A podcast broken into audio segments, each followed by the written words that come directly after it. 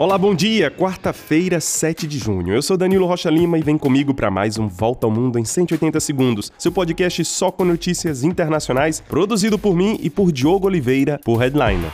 Começamos com notícias do sul da Ucrânia, mais precisamente da cidade de Kherson, onde bairros inteiros estão inundados depois da destruição da barragem de Kharkovka. A população da região está sem eletricidade, água potável e com pomares completamente debaixo d'água. Mais de 40 mil pessoas podem estar no caminho da água que continua a inundar várias partes do sul do país, enquanto um longo processo de deslocamento já começou a retirar 17 mil pessoas de seus endereços. A destruição provocada pelas enchentes pode disparar minas terrestres instaladas pelos russos antes de deixarem a região no ano passado. Mas, apesar de todos os riscos e dificuldades, o presidente Volodymyr Zelensky diz que a destruição da barragem não muda os planos dos ucranianos de operar a contraofensiva esperada contra a Rússia.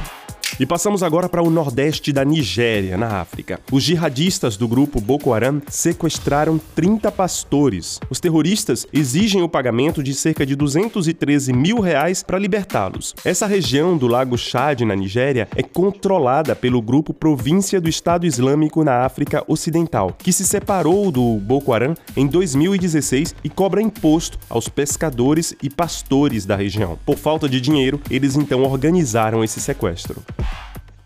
E continuamos agora com o Canadá. Os incêndios florestais gigantescos, dos quais falamos aqui na semana passada, prosseguem e agora trazem consequências até mesmo em cidades dos Estados Unidos. A qualidade do ar chegou a níveis críticos em partes dos estados de Nova York, Connecticut, Massachusetts, Vermont e Minnesota. O primeiro verão no Ártico sem gelo no mar pode acontecer 10 anos antes do que os cientistas previam. Ainda que as emissões de gases de efeito estufa estejam reduzindo, o gelo no mar do Ártico pode derreter completamente durante o verão do ano de 2030, segundo estudiosos da Universidade de Hamburgo, na Alemanha.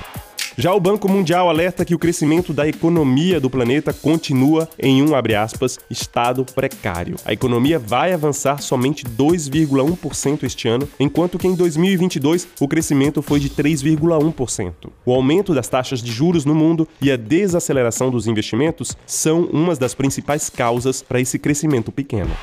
E passamos agora para a América do Sul. O Chile vai lançar na próxima segunda um novo satélite destinado a captar imagens terrestres. O satélite será colocado em órbita por meio do foguete Falcon 9 da empresa SpaceX de Elon Musk.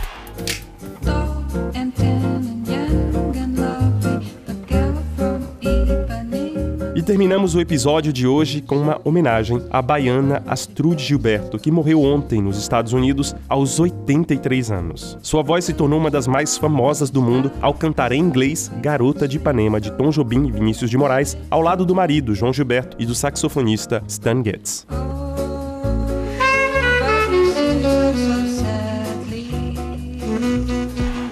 E é isso, nós ficamos por aqui. Compartilhem o nosso podcast nas redes sociais e com a família e não esqueçam de ouvir Economia do Futuro, mais um podcast de Headline em headline.com.br. Para vocês um excelente dia, um grande abraço e até mais.